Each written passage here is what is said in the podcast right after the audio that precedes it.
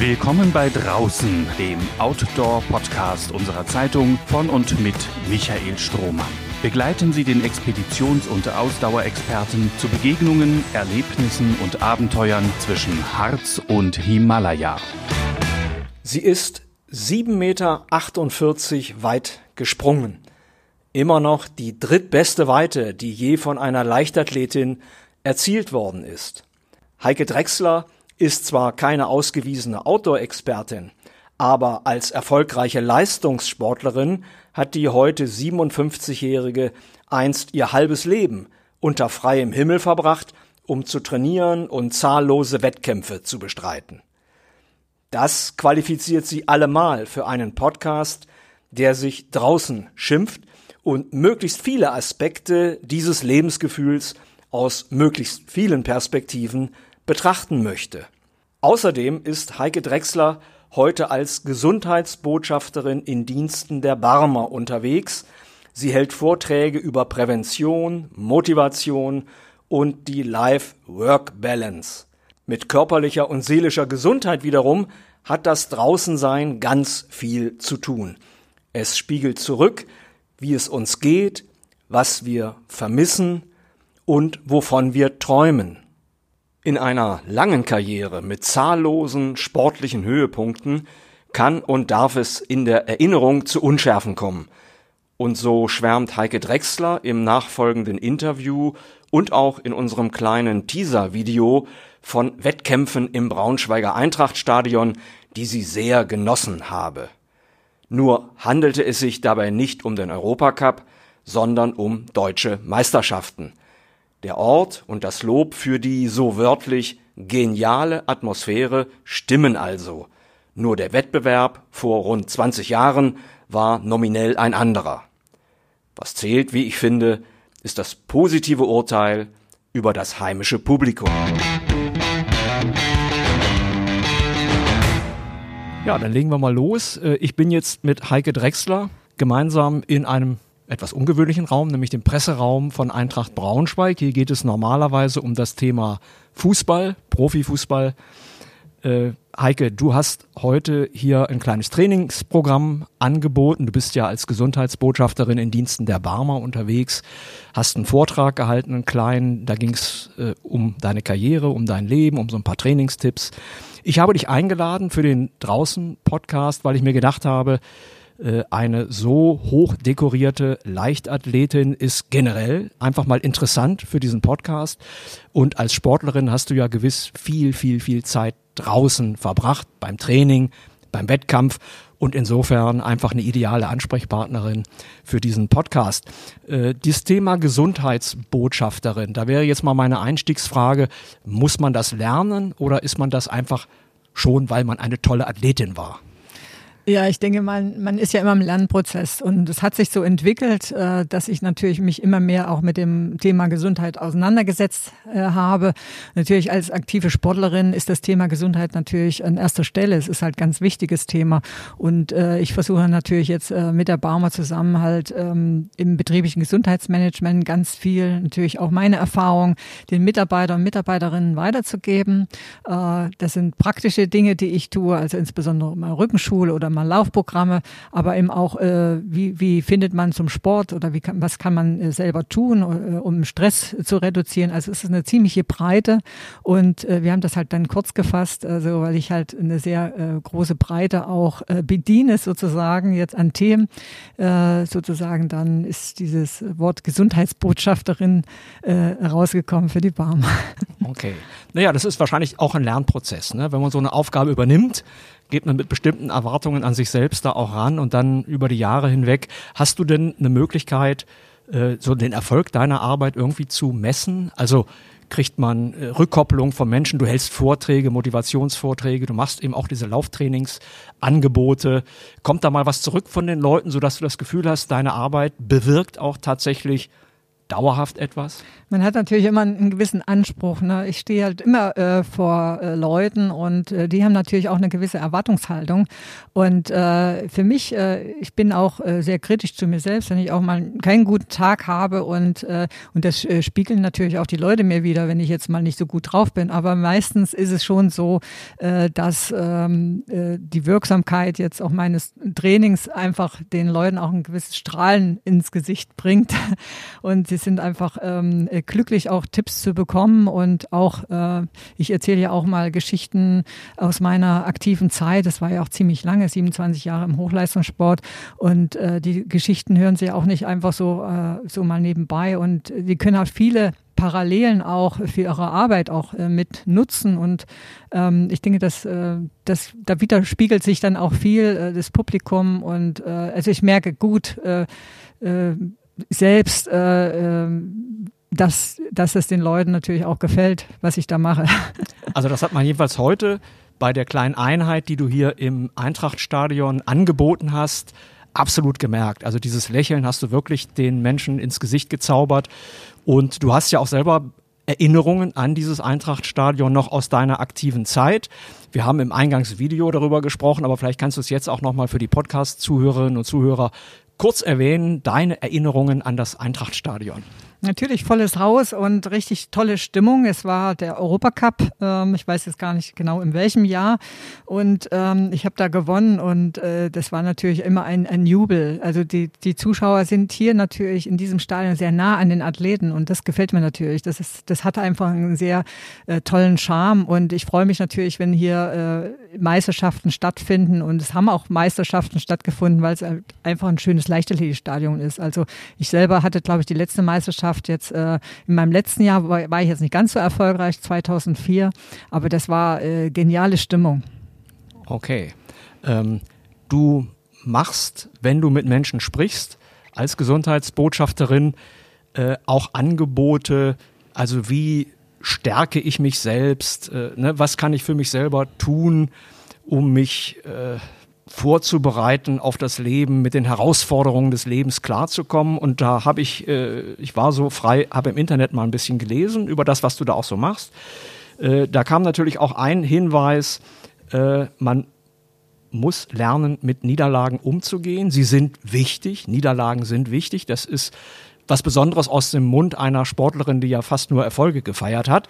Deine größte Niederlage, gibt es so etwas, Hast du das erlebt? Die größte Niederlage deines Lebens? Würde dir da was einfallen? Ja, ich würde es jetzt vielleicht nicht zu hoch hängen. Ich meine, äh, wie du auch gesagt hast, äh, Niederlagen gehören halt nicht zum Leben dazu. Aber ich denke, es gab äh, so einen ähm, Sprung oder äh, sagen wir mal so ein, so ein ähm, wie, äh, ich habe 96 habe ich mich auf die äh, Olympischen Spiele in Atlanta vorbereitet und äh, vorher lief halt alles, äh, wie, wie, sagt man, wie geschmiert im Prinzip. Äh, ja, wenn die Drecks an eine Stadt geht, das wird alles, das dann und ähm, da kommt der Erfolg und, und da habe ich halt zum ersten Mal kam ich so an meine körperlichen Grenzen, dass ich halt äh, eine Verletzung ein bisschen ignoriert habe und weil ich in dem Gebiet halt noch wenig Erfahrung hatte, leider. Und äh, die haben mich dann, ähm, ja, ich hatte dann halt einen Sehnenabriss mir zugezogen und ähm, und das war eigentlich aus aus der Dummheit heraus. Also es hätte auch anders äh, laufen können, wenn ich vielleicht diese Erfahrung schon irgendwo gehabt hätte.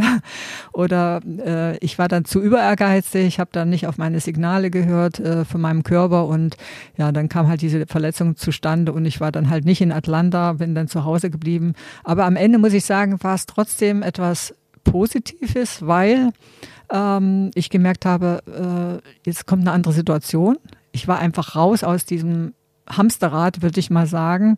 Ähm, es war eine andere Situation. Ich musste mich auf neue Situationen einstellen und zwar dann auch wie eine neue Herausforderung, mit der ich dann umgehen musste und wieder in so einem Lernprozess war, ähm, die mich aber nicht umgehauen hat, habe ich gemerkt. Okay, um Lernprozesse geht es ja ganz, ganz oft und ich glaube, da spielen eben Niederlagen diese ganz besondere Rolle. Ne? Sie stoßen Lernprozesse an und sind deswegen auch so wichtig. Deswegen äh, stärkt man natürlich, also man entwickelt seine innere Stärke über solche Momente natürlich auch. Und man hat ja dann eine ganz andere Resilienz mit, mit Druck und mit Stress dann auch umzugehen. Also wenn man halt lernt, auch äh, mit solchen Situationen klarzukommen. Mhm. Jetzt hast du das Ende deiner Karriere beschrieben. Und dann gibt's ja noch eine Zeit danach. Eine Frage, die mich mal interessieren würde, die mich auch selbst natürlich begleitet, als jemand, der auch leidenschaftlich gerne Sport betreibt, natürlich nicht auf dem Niveau, auf dem du es betrieben hast. Äh, während man im normalen Berufsleben ja mit den Jahren besser werden kann. Nicht? Also man kann sich steigern, man sammelt immer mehr Erfahrung, äh, kann insofern auch immer erfolgreicher werden mit jedem Jahr im Beruf. Äh, Sportler, da sieht das ja anders aus, ne? schon biologisch bedingt. Also mit jedem Jahr, was man dann irgendwann älter wird, lässt die Leistungsfähigkeit nach. Äh, was hat das mit dir gemacht? Wie gehst du, sagen wir mal, mit diesem Schicksal aller passionierten Sportler um, dass die biologische Uhr einfach erbarmungslos tickt? Ja, das, man muss es halt einfach für sich annehmen und muss halt äh, auch akzeptieren, dass der Körper auch Grenzen setzt und diese Grenzen äh, darf man halt nicht äh, überschreiten auf Kosten der Gesundheit. Und man, das, das sind wir wieder beim Lernprozess. Ja, auch ich musste da halt auch wirklich äh, lernen, damit umzugehen. Und klar hat man mir auch gesagt, jetzt nach 2000 hättest du eigentlich doch schon aufhören können. Warum sind es denn noch mal vier Jahre geworden? Es waren eigentlich vier Jahre ähm, noch mal äh, von Verletzungen. Ich hatte auch noch mal eine Operation. Es war nicht so einfach, aber ich bin trotzdem dankbar, dass ich diese vier Jahre trotzdem gegangen bin, weil es wieder neue Erfahrungen waren. Es waren wieder neue äh, Dinge, die ich erlebt habe, äh, erleben durfte. Äh, vielleicht nicht im Stadion, mehr in einem anderen Bereich, äh, wo ich dann gemerkt habe, ich habe dann meine Prioritäten auch schon ein bisschen verschoben und habe andere Ziele mir gesetzt und ähm, habe halt einfach versucht, natürlich aus dieser Situation das Beste draus zu machen. Aber es war, wie gesagt, diese Erfahrungen, die helfen mir natürlich jetzt auch ungemein ähm, dass, äh, dass es immer Wege gibt, dass man immer, äh, auch wenn woanders eine Tür zugeht, geht woanders wieder eine Tür auf. Und das ist einfach äh, das Schöne. Ich stehe gerne vor großen Bergen, obwohl ich nicht weiß, komme ich jetzt gleich darüber oder nicht. Ähm, Stichwort Berge. Der Draußen-Podcast handelt immer auch davon, äh, wie wir unser Leben führen sollten oder wie wir unser Leben führen können, also Möglichkeiten, die uns offen stehen. Ich fand das ganz interessant zu lesen, dass du deinen Zuhörerinnen und Zuhörern zum Beispiel empfiehlst, nicht zu streng zu sich selbst zu sein. Mir ist dabei spontan der Gedanke gekommen, muss man nicht tatsächlich heutzutage sehr fokussiert und durchaus auch streng im Sinne von konsequent mit sich selber sein, um all den negativen Einflüssen zu begegnen, die uns ja pausenlos umgeben. Ja, das sind also äh, die wachsende Bequemlichkeit, falsche Ernährung, äh, dämliche und verletzende Kommentare in sozialen Netzwerken. Also wir müssen uns gegen so vieles behaupten äh, und braucht es dazu nicht eben letztendlich doch auch eine Strenge sich selbst gegenüber und auch eine Konsequenz sich selbst gegenüber? Naja, äh, gewisse Prioritäten schon, die man setzt, ja, wo man hin möchte und was man nicht möchte. Äh, man äh, kriegt natürlich da auch man soll da auch eine breite Schulter haben und nicht alles annehmen. Man muss, man muss sich doch trotzdem auf, auf sich auch fokussieren und seinen eigenen Weg äh, finden und äh, auch äh, seinen eigenen Weg finden in der Bewertung von äußer, äußeren Sachen, damit umzugehen. Und ich meine, auch Krisenzeiten äh, verbirgen neue Chancen und äh, ich würde sagen, eine gewisse ähm, positive, gesunde Routine in dem Alltag, äh, spielerisch, äh, dass es auch, äh, dass man auch ähm, ja, die Sinnhaftigkeit jetzt, äh, äh, wie man selber oder wie man selber leben möchte, ähm, dass man da seinen eigenen Weg auch führt. Ich glaube, das ist ganz wichtig, sich da auch nicht von anderen beeinflussen lassen, dass man in seiner Umgebung, seiner Umwelt, da wo man lebt, äh, versucht, seinen eigenen Weg zu finden. Dinge, die man ändern kann, die soll man ändern und Dinge, die man nicht ändern kann, muss man manchmal ertragen und, äh, und äh, manche Dinge, die ja, da muss man einfach äh, durch irgendwie und äh, soll sich davon, soll trotzdem das Leben eben äh, leben und das Leben ist schön und man soll sich nicht von so vielen negativen Dingen beeinflussen lassen. positiv denken trotzdem. Ja, also bleiben wir noch einmal bei diesem Thema Resilienz. Du hast es vorhin kurz angesprochen. Also äh, diese natürliche Widerstandsfähigkeit ne, gegen, gegen Stress und Ängste. Äh, und da würde ich jetzt gerne mal die Brücke zum Draußensein schlagen wollen. Du als Mensch, der viel, viel draußen gewesen ist, einfach mal diese generelle Frage, das Draußensein, welche Rolle kann das spielen bei diesem Aufbau von Resilienz, von Widerstandsfähigkeit, so nach deiner ganz persönlichen Erfahrung? Ich bin eigentlich als Kind schon immer draußen gewesen und äh, nichts ist schlimmer für mich, wenn ich zwölf Stunden im Büro sein muss. ich brauche frische Luft, ich brauche äh, das Grün um mich rum. Äh, ja, ich gehe gerne in den Wald spazieren, ich gehe gerne wandern. Äh, in, ich, ich liebe die verschiedenen Jahreszeiten. Äh, ich, auch wenn im Winter jetzt es ein bisschen kühler ist, ich mag einfach draußen zu sein. Das ist einfach, ähm, da komme ich zur Ruhe, da komme ich, äh, da merke ich, da kann ich Stress abbauen. Ich habe jetzt noch äh, einen Labrador, der mich immer begleitet auf Strecken. Und äh, wir haben jetzt schon wieder geplant, äh, bald so eine Wandertour. Da fahren wir in den Allgäu. Wir klettern, klettern auch gerne. Es ist einfach, ich möchte der Natur nah sein, weil ich auch ein Stück Natur bin. Ja, absolut. Und ähm, das heißt also, schon als Kind äh, konntest du quasi so um die Häuser Strohmann, wie man so flapsig sagt. Ja, ja also es war ja beim, ich komme ja noch aus einer Zeit, also ich denke mal, äh, ich bin ja in der DDR groß geworden und meine Kindheit äh, war immer draußen. Also wir haben keine Angst vor irgendwas gehabt. Ist natürlich jetzt alles ein bisschen eingeschränkter, ne? wenn man halt äh, die Kinder, die Eltern sind dann halt manchmal auch Helikoptermütter, sage ich jetzt mal, zu viel bemuddeln äh, aber wir waren halt immer draußen. Ne? Wir waren halt, äh, wenn die Kirschen reif waren, waren wir, saßen wir in den Kirschplantagen und haben Kirschen geklaut.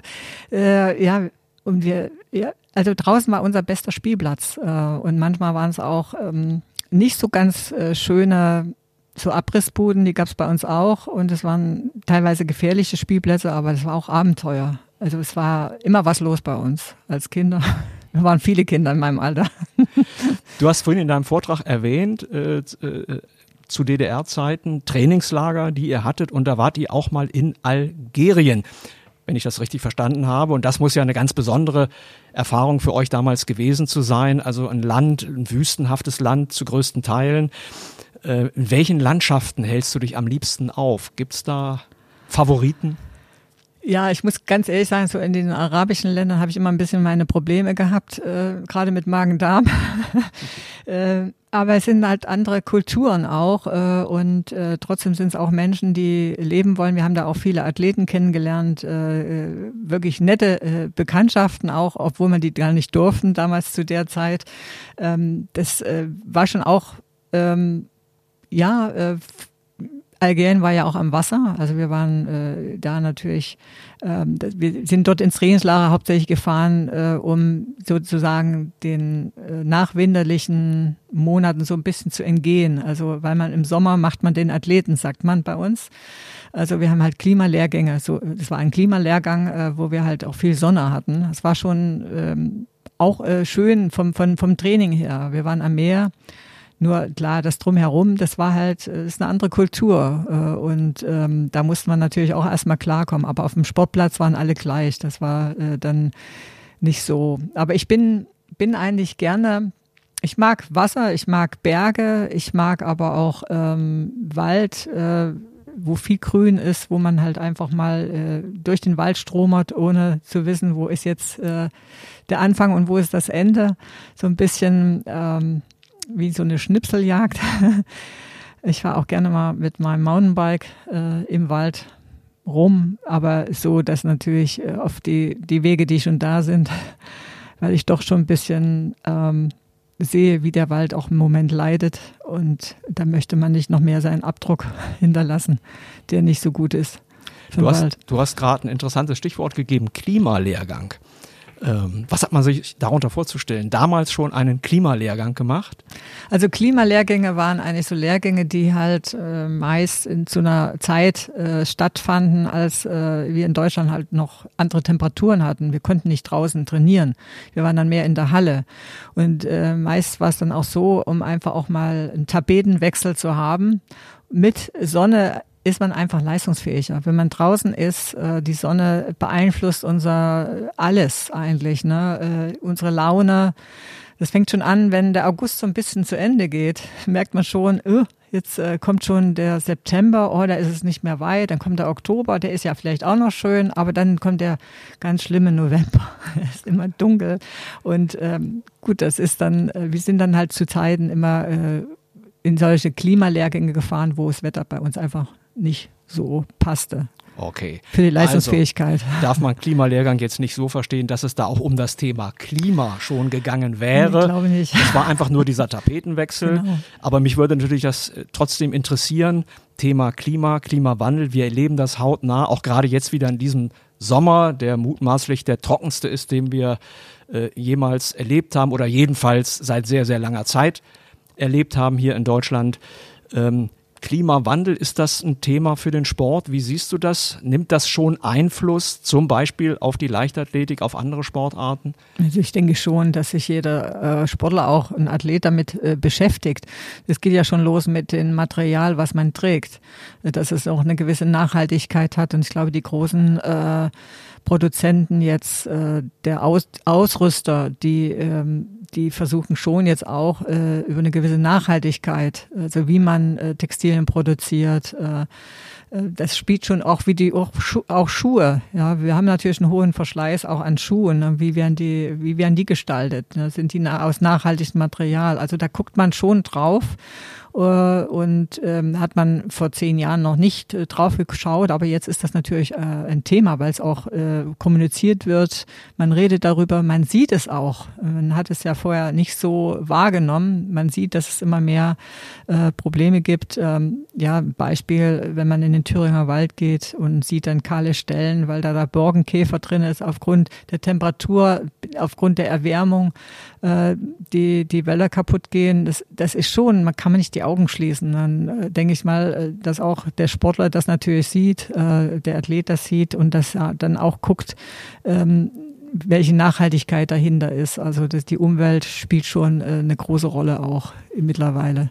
Ich glaube, du wärst auch zu haben für diesen Gedanken Wettkämpfe, große Wettkämpfe, wie jetzt zuletzt die Europameisterschaften der Leichtathletik, aber nicht nur der Leichtathletik, auch anderer Sportarten in München häufiger an einem oder an wenigen Orten stattfinden zu lassen, eben auch aus Gründen der Nachhaltigkeit.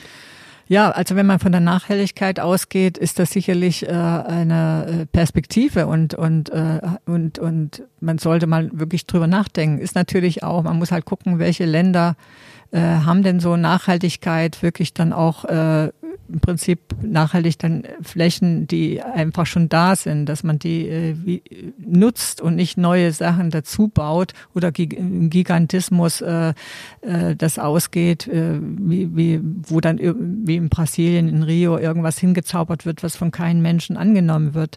Äh, ich denke, da ist äh, ein Umdenken und ich hoffe, dass sich auch das IOC oder eben ähm, andere ähm, äh, ja, ähm, andere Verbände sozusagen äh, sich da auch langsam Gedanken machen äh, über so eine Nachhaltigkeit, dass die Leute wollen nicht Katar, Katar, die wollen nicht in so einem klimatisierten Stadion sitzen, ähm, weil das, das ist nicht nachvollziehbar. Weil da muss man, muss man echt mal überlegen, in welche Länder man das bringt. Also mir wäre das lieb. Es könnte jeden, jed, jedes Jahr in München stattfinden oder in Berlin, ja, oder eben in, in Länder, wo halt diese Nachhaltigkeit auch gegeben ist. Dann ist es auch fair. Aber nicht in irgendwelche Länder, wo man genau weiß, da wird irgendwas gebaut, ich meine, Fußball hat es natürlich vorgemacht, äh, gerade in Rio. Es war, ist eine Schande, muss ich ganz ehrlich sagen, wie viel Geld da einfach brach liegt und, wie, und, und es wird nicht genutzt, weil einfach keine Traditionen da sind. Ich denke, da, da wird es auch in Zukunft auch äh, ein Umdenken geben müssen. Sonst kriegen wir so eine Olympischen Spiele nicht nach Deutschland. Ja, ja. Na, beim IOC wird man vermutlich noch ein ziemlich dickes, dickes Brett bohren müssen, ne, was das angeht. Also da dieses Konzept mal komplett auf den Kopf zu stellen. Beim Draußensein äh, ist natürlich das Wetter ein maßgeblicher Faktor. Mich würde mal interessieren, bei welchem Wetter hast du am liebsten Wettkämpfe gemacht oder am liebsten trainiert? Ich bin ja in der Schnellkraftdisziplin. Das heißt, wir lieben warmes Wetter und äh, je wärmer, umso besser. Natürlich jetzt nicht in der prallen Sonne, in der Mittagssonne. Meist so, wenn es gegen Abend so, äh, wenn äh, die Wärme schon fast ein bisschen nachlässt. Also ich mag zum Beispiel, ich habe meine äh, guten Sprünge auch äh, in Ländern gehabt wie in Tokio. ja, so feucht, äh, warmes Klima. Äh, das ist am besten für die Muskulatur. Man muss natürlich viel trinken, aber das war für, für mich als Schnellkraftdisziplin war das, waren das ideale Bedingungen. Ich habe damals den Weltrekord gesehen der Männer in Tokio auch. Er waren fantastisches Wetterbedingungen. Ähm, Carl Lewis gegen Mike Powell. Die sind da über die Grube gesprungen fürs an die 98. Es, es war gen genial. Und ich bin auch sehr weit gesprungen äh, da und äh, da fühlt sich, der ganze Körper fühlt sich irgendwie wohl. Ne? Also ein bisschen Karibikwetter. Das ist ideal für eine Schnellkraft. Natürlich im Ausdauerbereich ist es eher umgekehrt. Die lieben etwas die Kühle, verständlich. Ja. Äh, musstest du aber auch mal äh, jetzt bei miserablem Wetter antreten? Also hattest du auch Strategien, dann damit umzugehen, dass es eben nicht diese idealen Rahmenbedingungen gab? Ja, also natürlich bei, bei, bei Regen bin ich auch schon gesprungen. Es ist halt dann die Einstellung und die Erfahrung. Äh, das geht auch. Also man muss sich nur darauf einstellen. Wir sind natürlich eine technische Disziplin und äh, wenn man natürlich 2,0 Gegenwind hat, ist es, äh, als ob man gegen die Mauer springt. Äh, das ist dann halt schon ein bisschen schwierig. Aber die Bedingungen haben ja dann am Ende alle.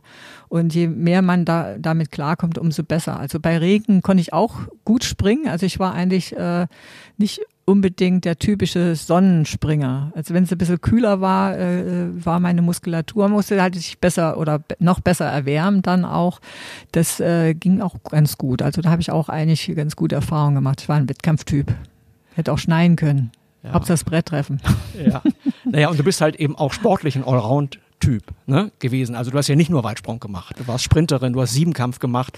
Also vielleicht hat das eben auch geholfen, da einfach auch flexibler zu reagieren, eben auch auf solche äußeren Ich denke, es ist ganz wichtig, dass man als Kind so ganz viele Bewegungsformen mitbekommt. Äh, ich glaube, das äh, haben die meisten Kinder heute nicht mehr. Die sind zu einseitig fixiert. Äh, man muss viele Bewegungsformen und die Möglichkeit haben, auch sich austoben zu können, wie zum Beispiel auch in so eine Kirschplantage mal Kirschen klauen oder so. Mhm. Also du würdest sagen, jetzt mit fünf Jahren schon beim Profifußballverein quasi angemeldet werden für so eine Talentschmiede das ist dann einfach zu früh. Ja? Also was jetzt eben dieses Austesten der eigenen körperlichen Möglichkeiten angeht.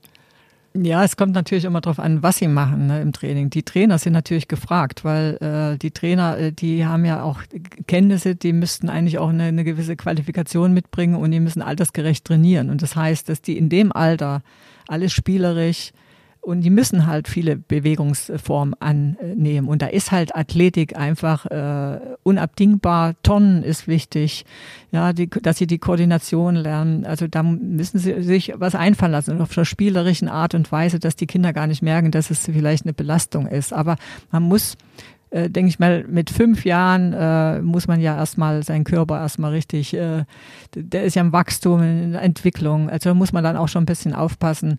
Aber wenn man dann in dem Alter noch mehrere Sportarten macht, ist das nicht verkehrt. Mhm. Ja, na, Stichwort Turnen. Ich weiß gar nicht, ob heute im Schulsport äh, überhaupt Turnen noch eine große Rolle spielt. Äh, fehlt mir so ein bisschen der Überblick. Gefühlt würde ich sagen, das ist nicht mehr allzu populär. Ja, äh, es, es ist eher so eine Beschäftigung geworden. Ne? Was habt ihr denn Bock, ihr Kinder? Ne? Ach, wir wollen mit dem Ball spielen. Die Mädels, die spielen, was weiß ich, Federball und die Jungs, die spielen Fußball. Es kommt natürlich immer drauf an, auf den Sportlehrer. Es gibt natürlich auch noch die richtig ausgebildeten Sportlehrer, die leider zu wenig da sind, die auch wissen, wie es geht und die Ton auch mit den Kindern. Also die gehen auch mal äh, die Kletterstange, äh, lassen sie mal hochklettern. Also ich denke mal, da wird auch, äh, es ist nicht alles negativ. Ne? Also es gibt auch noch äh, wirklich ähm, äh, Sportlehrer, die es verstehen, auch die Kinder zu motivieren und in der Methodik eben wirklich äh, Techniken beizubringen in verschiedenen Sportarten. Aber da muss man auch eine Qualifikation haben und, äh, und Kenntnisse. Wenn man natürlich keine Kenntnisse im Sport hat, dann ist es natürlich schwierig. Äh, dann würde ich den Kindern wahrscheinlich auch einen Ball in die Hand geben, wenn ich nicht weiß, wie es besser geht. Ja. Kommen wir mal zu dir als Outdoor-Typ. Äh, wie würdest du dich da selber einstufen? Bist du Wohnwagentyp, Zelttyp oder reicht der einfache Biwaksack?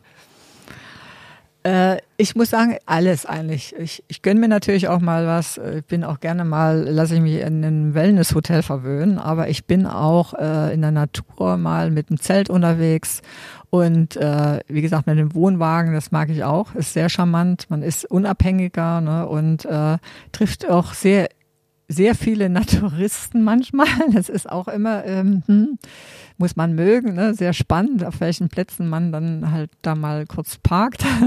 Wie groß ist da dein Radius? Du lebst seit vier Jahren in Berlin, also mit dem Wohnwagen. Wie weit würdest du da ausgreifen bis an die Ostseeküste oder wie weit hat es dich da schon getrieben? Also ich habe einen finnischen Mann, also äh, da gehen wir natürlich auch mal nach Finnland äh, runter und äh, wir haben da auch äh, ein Zuhause sozusagen. Also ich äh, bin sehr viel in Finnland und ich glaube, ich habe noch einen Labrador, äh, der freut sich, weil da die Temperaturen noch einigermaßen äh, also ertragbar waren als in Berlin. Da war es ja schon ziemlich heiß, obwohl da die Natur auch schon ziemlich leidet. Also die haben auch äh, schon ein bisschen Probleme gehabt. Auch gerade im letzten Sommer war es eine sibirische Hitze. Das stande, stande sechs Wochen, hat es über 30 Grad gehabt und die Brandgefahr äh, war natürlich da. Es war alles sehr, sehr trocken und die schönen Blaubeeren, Heidelbeeren, die waren eher wie so Rosinen, sahen die aus. Also die du immer noch gerne nascht, ja, seit ja, Kindertagen. Seit Kindertagen. Natur bietet viel im ja, Sommer. Ja. Okay, zum Schluss bist du nochmal äh, gefordert als Gesundheitsbotschafterin. Wir haben ja im Moment das große Thema, der Winter kommt, äh, werden wir unsere Häuser und Wohnungen beheizen können. Äh, aber Zähne klappern alleine hilft da ja nicht. Äh, wie kann man sich darauf vorbereiten? Hättest du da einen Tipp als Gesundheitsexpertin und Botschafterin? Äh, wie könnte man sich, gibt es da eine Möglichkeit, sich auf diese, auf diesen kalt, also kalten Winter, ja tatsächlich, ja, der ja vielleicht auch sozial äh, ein bisschen kalt werden kann. Was, was fällt dir dazu ein? Ja, dass man äh, selber sich auch ein bisschen abhärtet, dass man halt auch rausgeht, dass man die, da merkt man die Übergänge auch gar nicht so. Ne? Wenn man viel draußen sich bewegt, dann stärkt das natürlich das Immunsystem und in der Zeit natürlich auch viel äh, Saisonware essen, ne? dass man halt guckt, dass man äh, Vitamine, Minerale, dass man viel trinkt, dass man eine gesunde Ernährung auch hat. Ich glaube, die, die, das zusammen, diese Bewegung jeden Tag und eine gesunde Ernährung stärkt das Immunsystem und da kommt man auch gut durch den Winter und sich gemütlich machen. Bei Kerzenlicht ist ja auch was. Dann hat man auch ein bisschen Wärme. Also ich finde deinen Hinweis äh, total zielführend, ganz genau. Ich glaube auch in der momentanen Diskussion wird zu viel darauf geachtet, nur also wie können wir am Heizkörper drehen, welche Temperaturen stellen wir da ein, äh, als säßen wir sozusagen passiv immer nur auf dem Sofa und könnten überhaupt nichts für uns tun richtiges Stichwort Bewegung, Ernährung. Also wir haben durchaus Möglichkeiten, äh, mit einer möglichen Winterkälte umzugehen, die sich eben nicht nur darauf beschränken, äh, auf die Heiztechnik äh, zu starren, um es mal so zu formulieren. Heike, ich danke dir ganz, ganz herzlich für diesen breiten Querschnitt durch dein Leben und durch deine Erfahrungen. Wünsche dir einfach alles Gute, dass du so fit bleibst, wie du bist. Ich habe das ja heute hier am Eintrachtstadion mitverfolgen können, äh, wie du das Lauftraining gemacht hast. Und ich hatte das Gefühl, als du so kleine Sprinteinlagen da gezeigt hast, dass du heute noch manch einem das Leben äh, im Sprint schwer machen könntest. Das will ich mal ausprobieren. okay, vielen, vielen Dank. Alles Gute. Dankeschön. Mehr Podcasts unserer Redaktion finden Sie unter braunschweiger-zeitung.de slash podcast.